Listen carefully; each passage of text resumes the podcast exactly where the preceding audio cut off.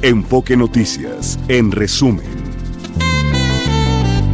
Son las 8 de la mañana en punto. La temperatura promedio en la Ciudad de México es de 11 grados. Trasciende que de nueva cuenta Canadá impondrá visas a mexicanos para frenar la afluencia de solicitantes de asilo. México, Estados Unidos y Guatemala acordaron abordar las causas estructurales de la migración irregular a través de inversiones y creación de empleos en el país centroamericano. Gabriel Orantes, precandidato de Morena a la alcaldía de San Fernando en Chiapas, sufrió un atentado del que salió ileso. La Fiscalía de Michoacán confirmó que el crimen organizado está detrás del asesinato de los precandidatos de Morena y el PAN a la alcaldía de Marabatío. A dos semanas del hallazgo de una fosa clandestina en Cárdenas, Tabasco, han sido localizados los cuerpos de siete personas. La autoridad no descarta ubicar más restos. En Celaya, Guanajuato, fue asesinado un policía cuando viajaba con su esposa e hija. En lo que va del año, al menos 11 uniformados han sido asesinados en ese municipio. El Poder Judicial del Estado de México revisará la actuación del juez que liberó al presunto agresor sexual de una niña de cuatro años. Por su parte, el Senado pidió la destitución inmediata del juzgador. Se instaló formalmente el Consejo Nacional de Pueblos Indígenas, que tiene el mandato de ser un espacio de vinculación con el Estado. Cuenta con la participación de 181 representantes de 65 pueblos indígenas y afromexicanos.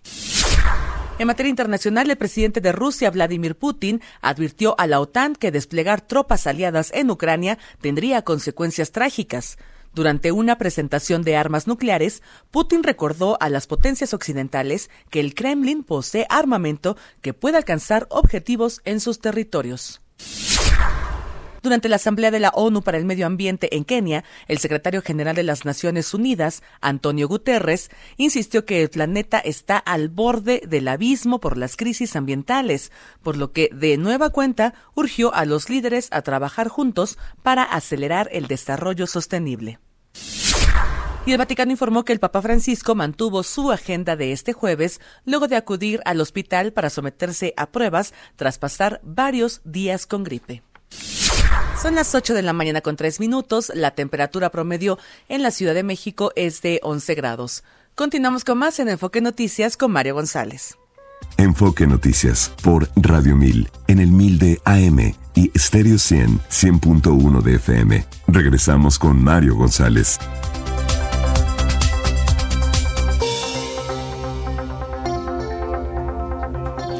8 de la mañana con 10 minutos tiempo del centro a través de redes sociales. Eh, Gabriel Orantes Villatoro, candidato de Morena a la presidencia municipal de San Fernando, Chiapas, eh, pues denunció que sufrió un atentado, que iban en contra de él que fue atacado a balazos cuando viajaba junto con otras dos personas en su equipo de trabajo. Eh, esto sobre el tramo carretero Tuxtla-San Fernando. Afortunadamente, eh, pues parece que no lograron el objetivo si es que efectivamente iban, iban en, su contra. Y vamos a conversar con él, con Gabriel Orantes Villatoro. Gracias por estar con nosotros. Bienvenido. ¿Qué tal? Buenos días. A ver, este, bueno, pues preocupante lo que está pasando en el Estado, preocupante con lo que está pasando en este proceso electoral. Y ahora, eh, en tu contra, cuéntanos un poco cómo, cómo están las cosas hoy, eh, si ya han tomado eh, acción las autoridades. ¿Qué tal, Mario? Pues mira, estamos en espera de respuestas, ¿no? Ya ves que metimos este, nuestra denuncia y le están dando el seguimiento un poquito eh, lento, pero estamos en, brindando la confianza que todo va a ser para positivo. ¿Tienes en este momento eh, cuentas con seguridad? Eh, aún no nos han autorizado, ya metimos, hicimos la solicitud, estamos en espera de ello, como te comentaba. ¿En qué contexto se da esto, Gabriel? pues estábamos en esta situación de estamos trabajando y de pronto nos interceden, ¿no? no, no tengo todavía bien el contexto de cómo fue el motivo o las cosas que están pasando. Ya, pero, pero digamos el contexto político, ríspido o, a qué, ¿cómo podrías interpretar esto que te sucedió? Eh, eh, hay dos versiones, ¿no? De todo lo que hemos estado viendo, hay dos versiones. Este puede ser un evento, pues, sumamente aislado o fue algo, pues, precisamente en directo ¿no? a mi persona, ¿no? porque ya ves cómo está la situación en el Estado, no se puede negar la, la realidad en la que vivimos y tenemos esta situación de que me pudieron ver confundido, cosas así, ¿no? ¿Pudo, haber sido una confusión? E, e iban, eh, era gente, eran policías, ¿qué era? Porque parece que tenían luces de, de, policía, ¿no? O algunas, este, no identificaciones de policía. No, no, eh, como yo lo bien lo comenté en, en mi denuncia, se me acercan dos vehículos con luces eh, rojas y azules, ¿no? tú uno viene manejando de noche, ves las luces, pues como que por inercia cedes el paso, ¿no? La, sabes que es este algún vehículo oficial, ¿no? Pero cuando ya se ponen al lado y nos sacan las armas y bajamos la velocidad, nos sacan las armas y, se empiezan las detonaciones, pues de, hicimos la, la fuga, ¿no? nos dimos a la fuga, ¿no? Afortunadamente, pues nadie del equipo salió lesionado. Nadie. Este, ¿Lograron fugarse? Sí, eso es la gran ventaja fue esa, ¿no? Que pudimos hacer una maniobra que nos libró de, la situación. Ya, este, la camioneta, en el vehículo que ibas que quedó con impactos de bala. Sí, tiene varios impactos de bala. ¿Y se va a realizar alguna alguna pericial al respecto? Eh, sí, en eso estamos, estamos esperando el veredicto para ver qué cuántos impactos recibió, cuántas detonaciones fueron, ¿no? Y todo eso un mensaje también puede ser. Eh, pues, pues mensaje, mensaje no creo, ¿no? Porque está muy dirigido, ¿no? Te digo, van directo a mi persona, ¿no? Sabes, las atrás de mi asiento están dos impactos, ¿no? un impacto, perdón, que va directamente en el asiento trasero de, yo era el que venía conduciendo, ¿no? Entonces, mm. No creo que sea como un mensaje, ¿no? Afortunadamente no cruzaron, la ojiva quedó trabada así en el asiento trasero. Ya. Vaya, vaya situación. Y, y por lo pronto, eh, eh, ¿estás en, eh, por retomar la campaña? ¿Qué piensas hacer al respecto, Gabriel? pues ahorita somos este, precandidatos, estamos buscando ser el coordinador municipal y pues vamos a seguir, vamos a esperar los tiempos, vamos a seguir caminando, vamos, somos gente de convicción estamos este, trabajando en ello, ¿no? Estamos, seguiremos trabajando. ¿Tuviste comunicación con el partido? Eh, pues estoy esperando respuesta también del partido, ¿no? Está un poco lento toda esta situación, todo este proceso, ya ves que se vuelve político, se vuelve, entonces todo se vuelve muy mediático, o sea, muy, perdón, este, muy frío todo, ¿no? Le dan que, a ver qué pasa, qué pasa, ¿no? Cómo se va dando las cosas, ¿no? Ya. ¿Cómo va el proceso de selección ahorita, que, de la coordinación que estás buscando? ¿Cómo, cómo, vienen las cosas, los tiempos eh, eh, pues tenemos hasta fecha límite el 26 de marzo que van a dar el veredicto quién queda como coordinador municipal. O sea que los, tiempos se han alargado bastante y eso yo creo que crea pues incertidumbre y estas cosas que están pasando, ¿no? Ya. Ha habido otros eventos similares con Willy Ochoa, también aspirante al Senado, este, también con el aspirante del PRI PAN PRD para Suchiapa, también un, un atentado. Eh, bueno, el asesinato de él, obviamente, eh, el crimen organizado, pues presente en el Estado, como no lo habíamos visto hace mucho tiempo, Gabriel, o nunca allá en Chiapas, eh, ¿puede jugar parte también esto? Yo no puedo hablar si es un crimen organizado o, que, un evento aislado, ¿no? No, no tengo la certeza, ¿no? Lo que yo, yo quisiera es aprovechar este espacio convocar a las, a las autoridades competentes, ¿no? que tomen cartas en el asunto y pues brinden la atención, en este caso de seguridad, a todos los precandidatos que estamos en esta situación. ¿no? Bien. No dudo que se esté trabajando en la cuarta transformación para, para el desarrollo de la seguridad, pero sé que es un proceso y que tengo la confianza que tomen la iniciativa las instituciones y nos brinden el apoyo de seguridad. ¿Con el gobernador, con el gobernador o el gobierno del estado al menos has tenido algún contacto después de esta denuncia? No se han acercado, que es algo que pues me deja un poquito intrigado, ¿no? Estoy esperando, tengo la confianza de que, te digo, sean los procesos, una vez que dictamine la fiscalía todo lo que fue, pues podamos recibir el apoyo, ¿no? Mm, bien pues estaremos pendientes. Gabriel, te agradezco mucho por conversar con el auditorio y, bueno, pues ojalá que esto quede ahí y, que puedas continuar con, el proceso eh, que, en el que estás en el que estás metido. Te agradezco mucho. No, a ti Mario, te agradezco bastante el espacio y saludo a tu audiencia. Gracias. Un saludo a ti en especial. Gracias, Gabriel Orantes es candidato de Morena, precandidato de Morena a la presidencia municipal de San Fernando Chiapas, esta área conurbada.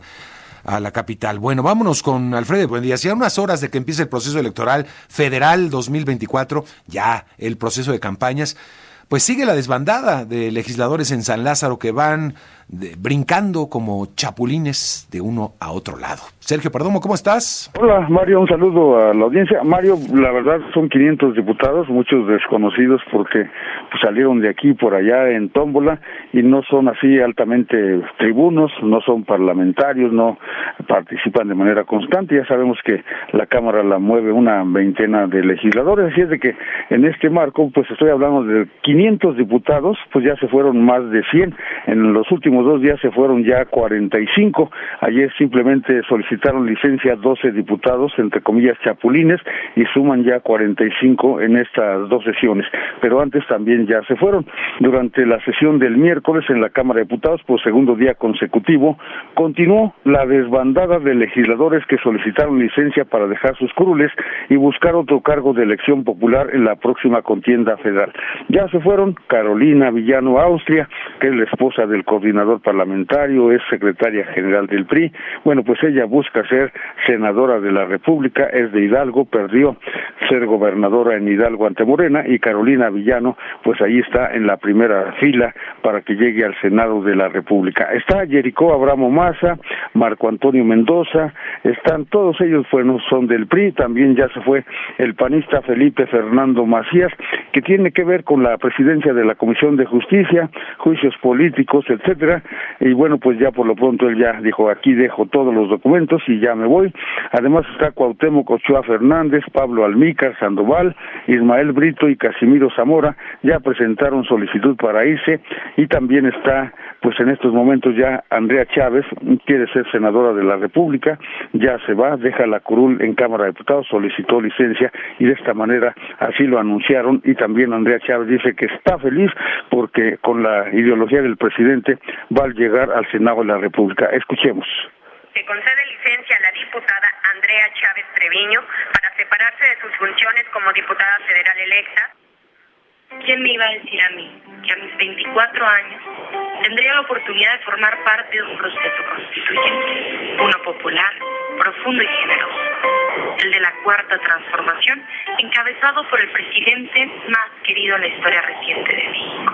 Pues es la voz de Andrea Chávez que ya se fue, dice que es oposición en Chihuahua, el estado más grande de la República, pero él dice ahí pronto vamos a hacer gobierno, porque ya sabemos que encabeza el gobierno estatal, pues el PAN. Así es de que pues ya se fueron los reales, ya volaron los reales, y mientras tanto la Cámara de Diputados pues ya se queda con suplentes de suplentes y en este sentido pues ya los chapulines siguen buscando la otra Cámara. Así es de que pues así está el reporte Mario, pues seguirán los chapulines porque pues nos prometen que van a trabajar tres años, que van a cambiar absolutamente todo y ya sabemos que la voluntad pues las marcan las cúpulas partidistas y en este caso la mayoría el jefe de Morena y los aliados que son los que deciden qué es lo que entra y quiénes debaten, incluso quiénes participan. Así es de que el diputado pues son segundones en el estricto sentido de la palabra porque es lo que ocurre en la Cámara de nuestros diputados. ¿Es cuánto, Mario? Es cuánto, Sergio. Gracias. Por nada, buenos días. Que tengas muy buenos días. Puntos suspensivos con Ruth Zabaleta. Hola Ruth, qué gusto saludarte en esta mañana. Querido Mario, el gusto es mío. Un abrazo a la audiencia y bueno, pues lamentablemente hablando de estos temas tan tristes que pasan en nuestro país, los pederastas tienen libertad de hacer lo que se les dé la gana en nuestro país, Mario.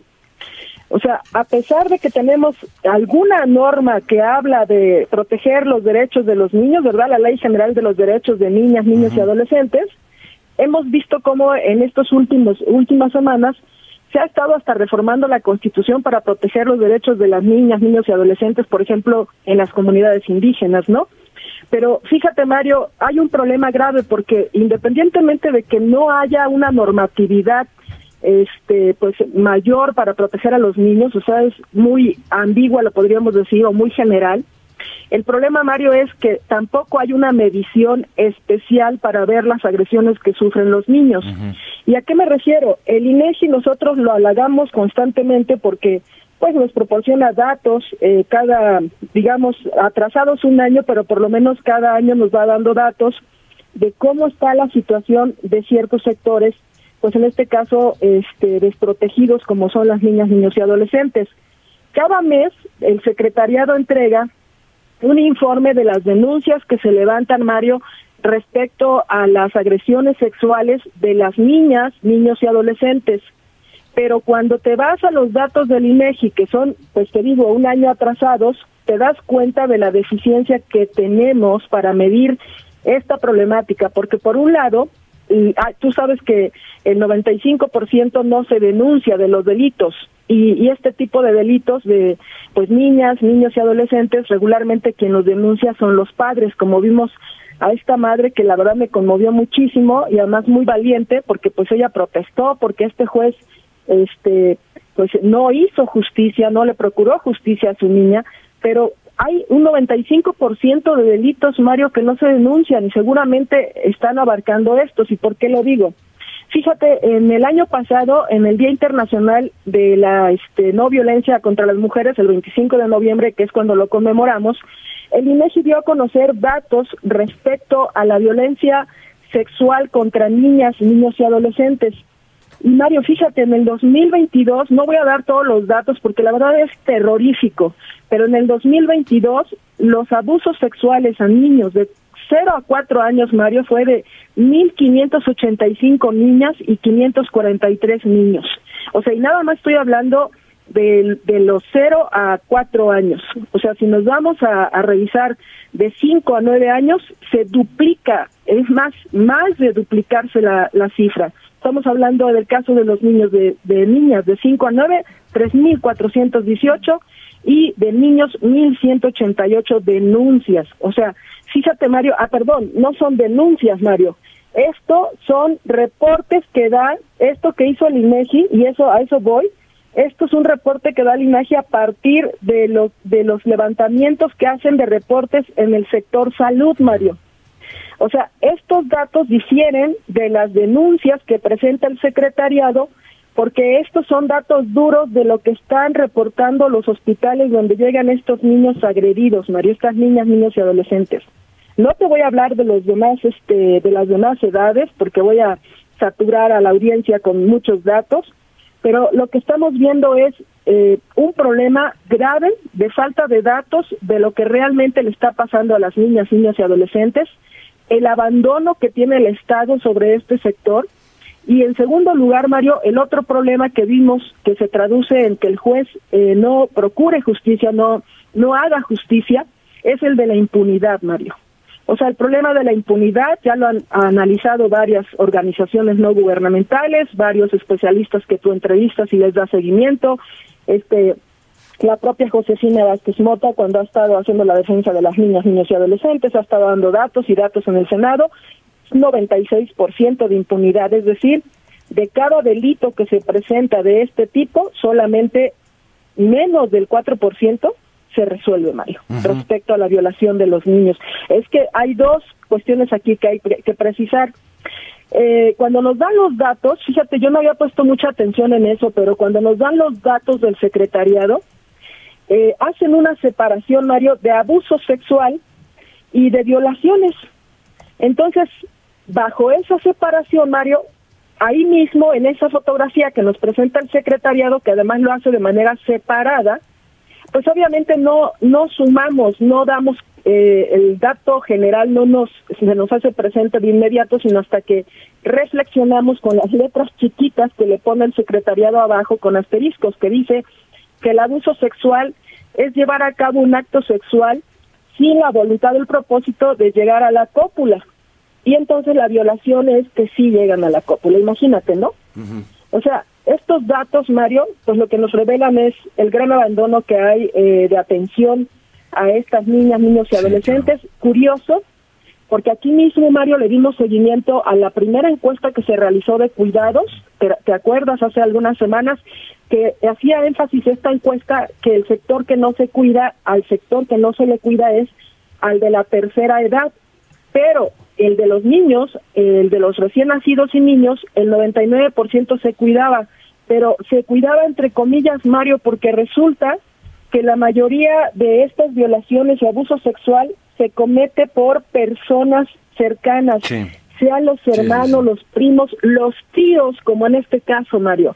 O sea, una cosa terrible, porque imagínate las mujeres, por ejemplo, los que viven matrimonio, digo, este, a lo mejor van a echarle la culpa a la pareja, pero los que somos, las que somos madres solteras y estamos cuidando a nuestros hijos, nos vamos a trabajar y las dejamos con alguna persona familiar y luego resulta que abusaron de nuestros hijos. O sea, creo que tenemos que que poner atención, alzar el grito al cielo nosotros como mujeres, pero sobre todo la sociedad en general, Mario, porque ha ido creciendo el número de niños maltratados que reportan los hospitales con abuso sexual, Mario. Sí.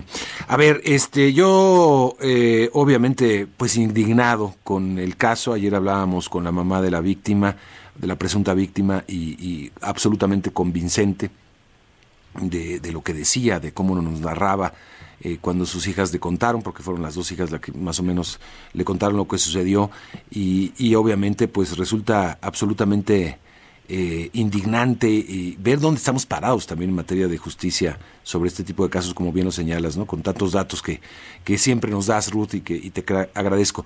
Solo tengo una, eh, una consideración, y sé que no es lo esperado en un momento como este decirlo, pero que me parece que es responsable hacerlo. Solo conocemos una versión. Solo conocemos 30 segundos de lo dicho por la madre en redes sociales. Claro, yo tuve la oportunidad de conversar con ella, creo, insisto, en que fue muy convincente lo que todo nos contó, eh, este, indignante, pero creo que hay que tener la película completa para armarnos un juicio, porque me parece, Ruth, y estoy seguro que vas a coincidir, coincidir conmigo, o espero, digo, a lo mejor estoy equivocado, que hay un linchamiento mediático de algo que no conocemos en su totalidad. Y me parece fundamental, en un caso como este, conocer específicamente en qué va la, resolución del juez, si es posible, porque casi no hablan, pero conocer los argumentos del juez y, tratar de entender un poco los motivos o llegar a la conclusión de que efectivamente se cometió una aberración legal, otra aberración legal pero me parece que nos estamos yendo mucho por lo que vimos y por lo, la indignación que podemos sentir como un caso como estos, Ruth. Estoy de acuerdo, Mario. Estoy de acuerdo y, voy a abundar en esto. El problema del armado de las carpetas la hace el Ministerio Público.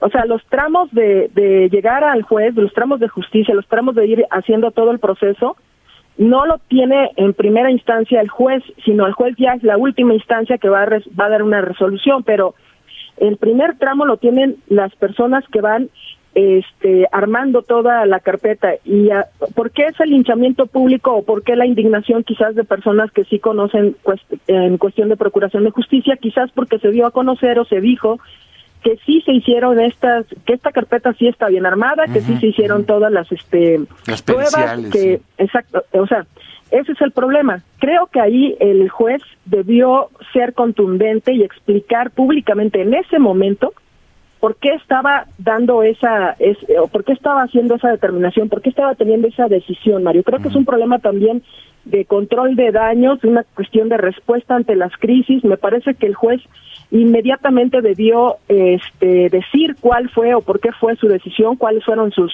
eh, bases para poder dar esta decisión. Estoy de acuerdo contigo, no debemos hacer linchamientos públicos sin conocer la otra parte, pero lo que se dio a conocer pareciera que sí estaba bien armada la, la carpeta y que entonces hubo una mala decisión del juez. Creo que esa fue la, la situación de, de la mayoría. Ahora, yo estoy llamando la atención aquí, no solamente de este caso, sino hemos escuchado aquí varios casos, Mario, y lo que yo estoy poniendo énfasis es que hacen falta herramientas para eh, garantizar los derechos de las niñas, niños y adolescentes. Como los niñas, niños y adolescentes no votan, prácticamente pocas organizaciones los defienden, defienden sus derechos y creo que aquí es donde tenemos que poner la atención. O sea, porque cuando hablamos de este asesinatos, de homicidios, de este eh, suicidios, cuestiones graves, estamos ya señalando desde hace varios meses que el, el sector más afectado es el de los adolescentes, niñas, niños y adolescentes, Mario.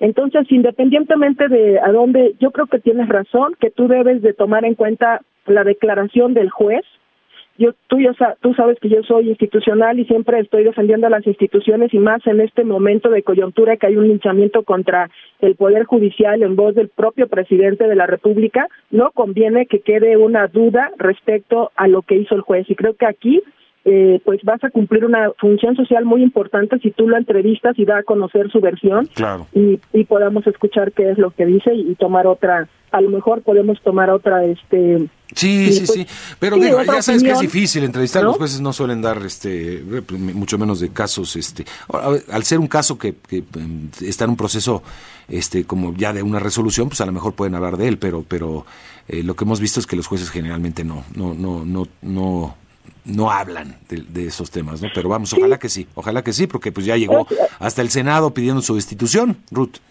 Sí, Mario, creo que fue muy precipitado. Creo que el Senado le dio, le debió dar oportunidad. Esa es mi opinión. ¿eh? Yo escuché y en la mañana me sorprendí.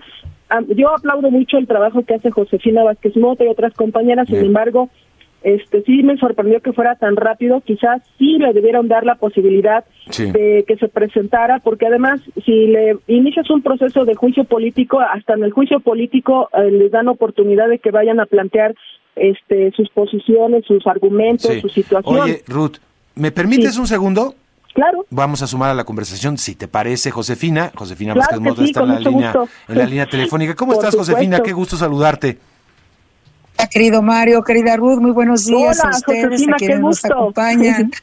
Igualmente, me da mucho gusto saludarlos. Te estaba escuchando con gran atención, querida Ruth, y efectivamente, como ustedes bien lo saben, hemos hecho un trabajo muy determinado en contra pues de los eh, abusadores, de estos pederastas tenemos un país eh, que vive una tragedia en esta en esta relación y en esta realidad en contra de niñas, niños y adolescentes. Somos el segundo país de turismo sexual del planeta infantil.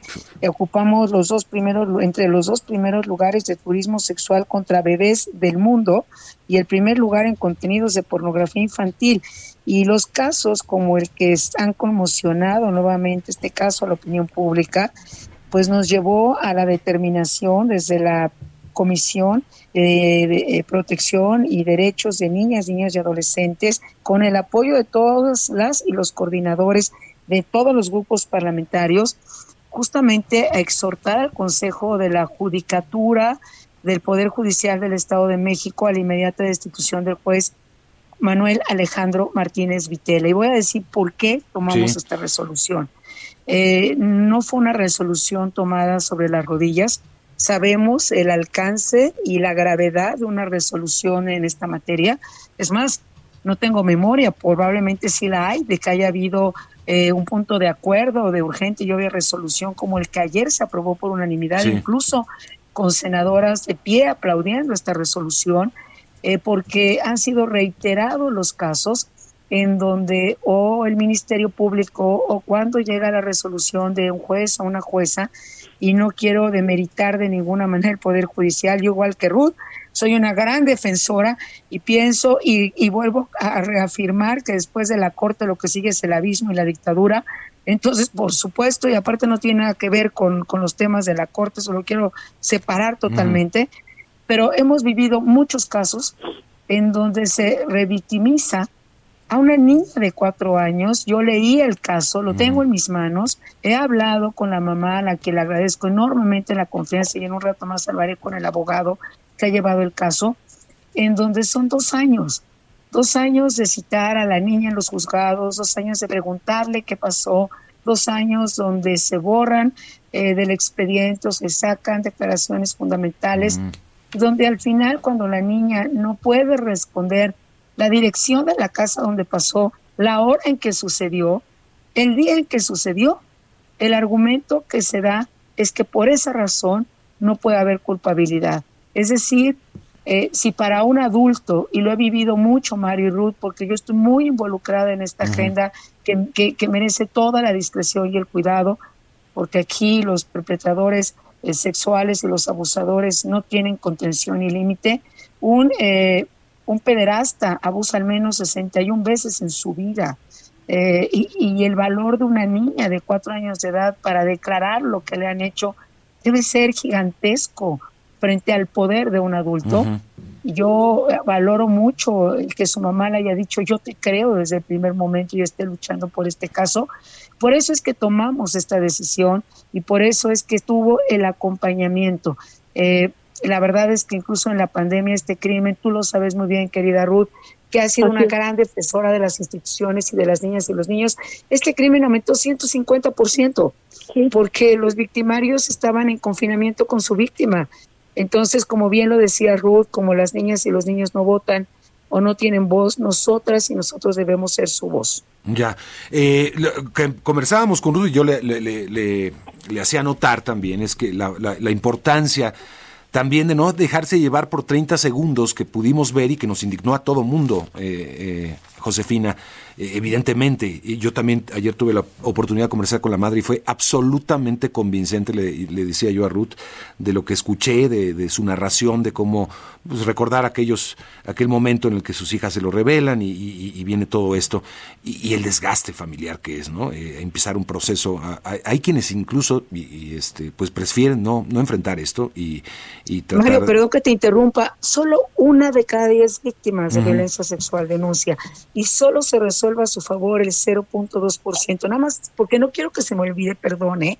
en el Senado y en la Cámara de Diputados aprobamos por vez primera la no prescripción de este delito, de este crimen porque pues los eh, pederastas vivían felices, a los tres años les decían, pues ya prescribió el crimen, el delito, y la víctima tarda en denunciar 10, 20 o 30 años. O sea, para una víctima es muy complejo, viven años enteros sintiéndose culpables, sintiéndose que están sucias, que se lo merecían, eh, destrozan toda su existencia.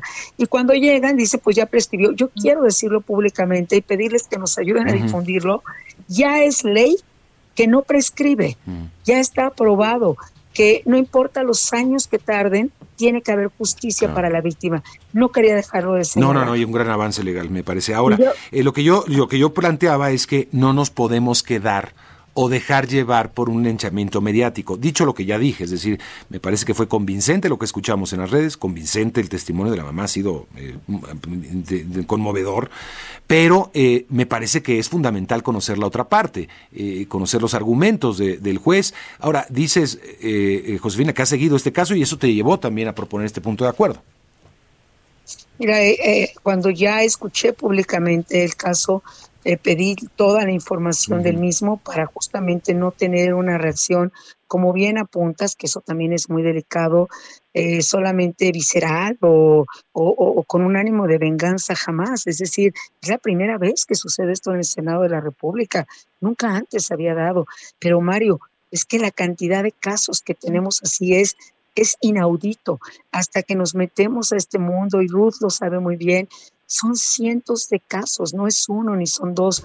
Y por supuesto tenemos juezas y jueces que son responsables, que no revictimizan. Yo quiero que nos imaginemos, por favor, por solo un minuto, una niñita de cuatro años sentada una y otra vez en el banquillo como de los acusados cuando es la víctima, preguntándole una y otra vez que diga qué le hicieron, cómo se lo hicieron, a qué hora se lo hicieron, quién se lo hizo, qué le pasó. Por Dios, imaginémonos esta escena, porque aparte no hemos dotado tampoco nosotros, digo nosotros en su conjunto como Estado mexicano, al Poder Judicial, aunque en algunos estados existe de áreas especiales para niñas y niños, incluso de muebles que sean adecuados a su edad, eh, es, es, muy amenazante y es una revictimización que lastima aún más a esta pequeña que tiene tan corta edad y tiene que estar eh, declarando una y otra vez quién se lo hizo, cómo se lo hizo y que no se acuerda de la hora y el día, ni de la dirección donde se lo hicieron. Yo quisiera comentar algo.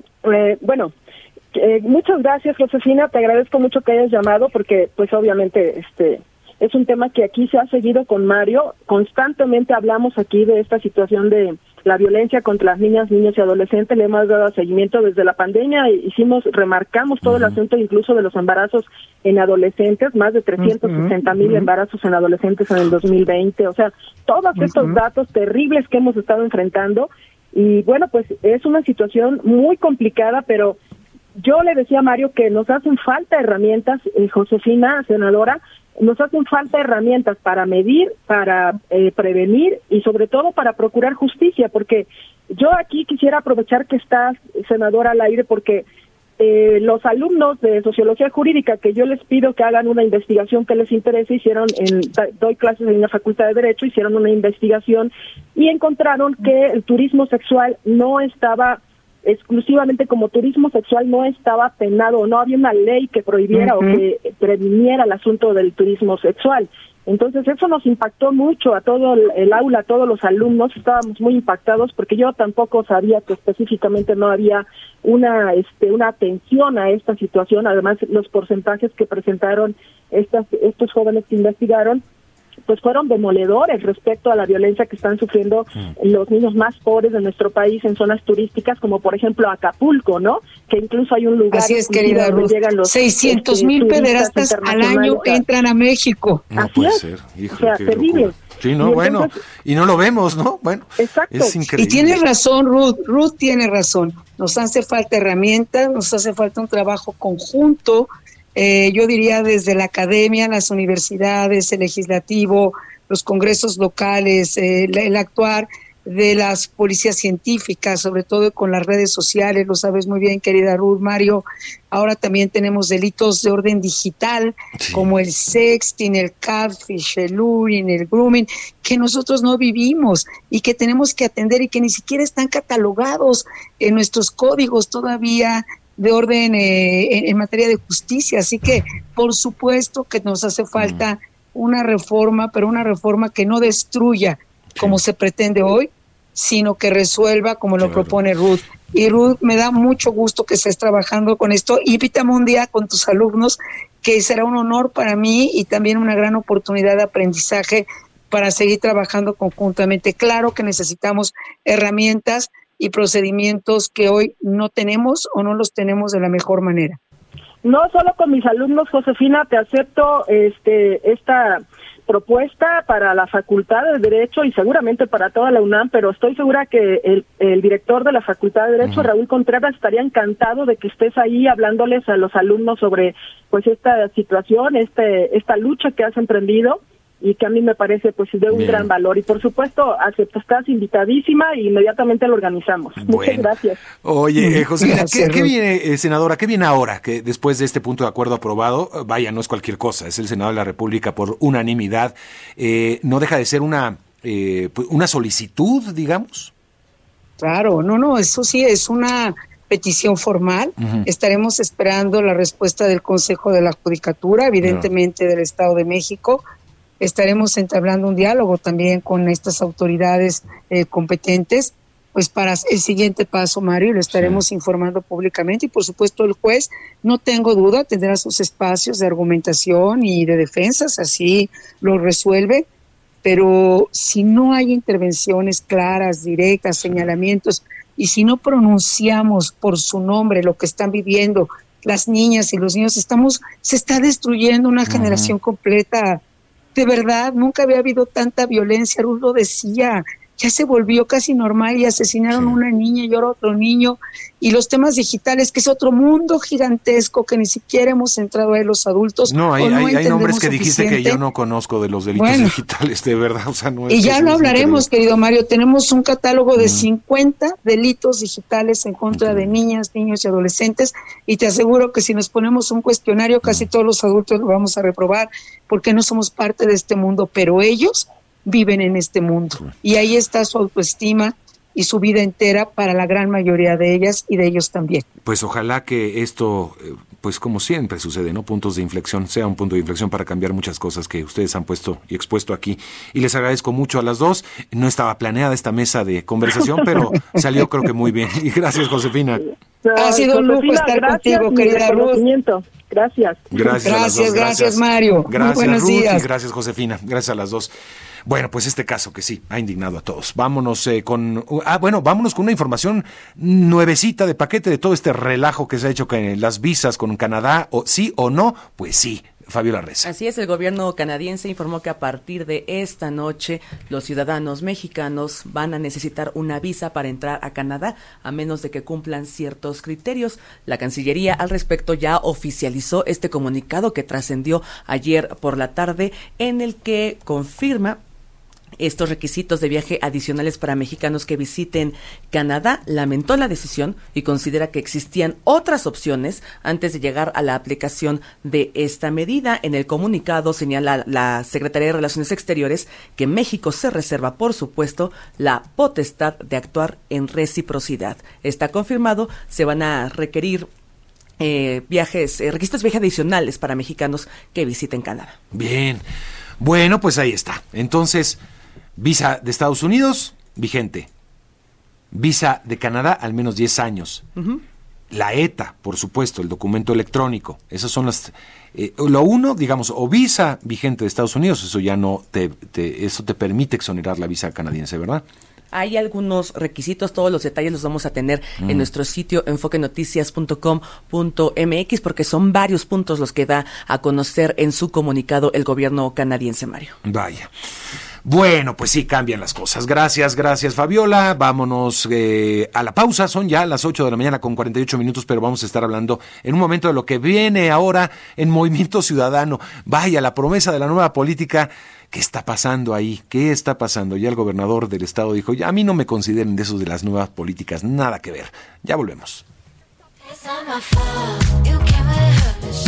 Punto uno de FM. Regresamos con Mario González. 8 de la mañana con 56 minutos. El presidente le preguntan directamente, está, el presidente en su conferencia matutina en Quintana Roo, está en eh, pues esta gira por el tren Maya, este, y le preguntan directamente de lo que está pasando con la visa de Canadá, que el gobierno canadiense habría ya informado al gobierno de México sobre el visado. Vamos a escuchar parte de lo que está respondiendo el presidente López Obrador en este momento. ya, ya, hay comunicado. Sí. 40%. Sí, una modalidad, me dicen, en donde solo puede afectar a un 40% de los que van a Canadá. Qué bueno que, que se moderaron. De todas maneras, nosotros eh, consideramos que se podían haber buscado otras opciones otras alternativas. Sin embargo, eh, ellos tomaron esa decisión, nosotros respetamos lo que deciden otros gobiernos, porque son gobiernos independientes, libres, soberanos, y nosotros vamos a, a buscar opciones alternativas no podemos nosotros romper relaciones con Canadá ni con otros gobiernos, porque es muy bueno el intercambio económico, van trabajadores mexicanos a Canadá desde hace tiempo. Entonces, tenemos que actuar con prudencia con serenidad. Si acaso un pequeño reproche fraterno, respetuoso al primer ministro, porque nosotros les ayudamos, y él lo sabe,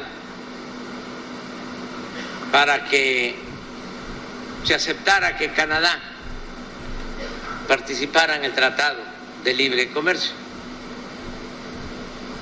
porque el presidente Trump no quería, por diferencias que son naturales en la política, por discrepancias con el primer ministro Trudeau, no se llevaban bien, pues.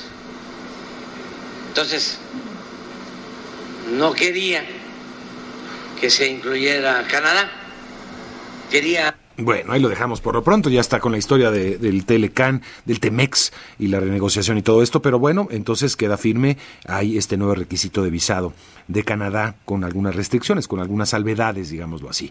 Bien, vámonos, eh, vámonos a, a Jalisco, y es que el gobernador de Jalisco, Enrique Alfaro, criticó la campaña de Movimiento Ciudadano y afirmó que él no es fosfo fosfo y tampoco de esta nueva política, como se le llama, sino un político serio. Vamos a escuchar. Paola.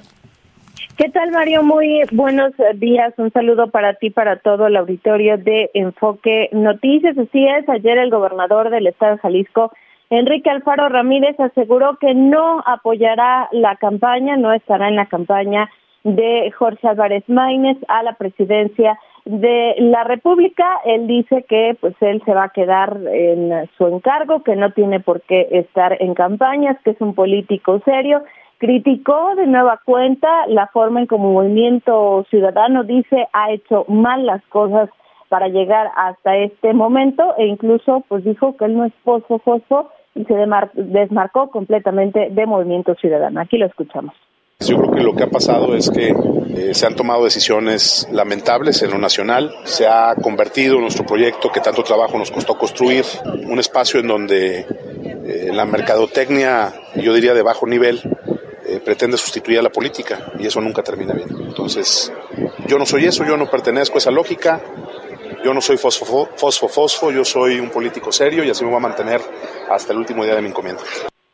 Ahí está lo que dice Enrique Alfaro Ramírez, eh, quien eh, pues sí aseguró que pues la culpa de que Movimiento Ciudadano esté como esté en este momento y que no haya escuchado los consejos del propio Enrique Alfaro no es de Samuel García o de Álvarez Maínez, sino de quienes conducen eh, a Movimiento Ciudadano, de quienes llevan las riendas de Movimiento Ciudadano, volvió a lamentar que se hayan tomado estas decisiones que incluso dice le causan pues algo de vergüenza. Este viernes a las siete de la noche Jorge Álvarez Maínez arrancará campaña en el municipio de Lagos de Moreno. Todos conocemos la historia de Lagos de Moreno, un municipio pues plagado de inseguridad ya que está pues en los límites con el estado de eh, Zacatecas y eh, pues la historia también todos ya la sabemos de estos jóvenes eh, desaparecidos allá en el municipio de Lagos de Moreno, estos cinco amigos que pues estaban compartiendo una noche juntos y pues desaparecieron. Así es que así las cosas con Movimiento Ciudadano y Enrique Alfaro, que ya sabemos lleva pues varios meses eh, pues a jaloneos, a dimes y diretes, a Enrique Alfaro diciendo que Jalisco se cuece aparte y eh, pues así seguirá en estas elecciones eh, que se avecinan de cara a junio de este año. Mi reporte. Gracias, Paula, gracias.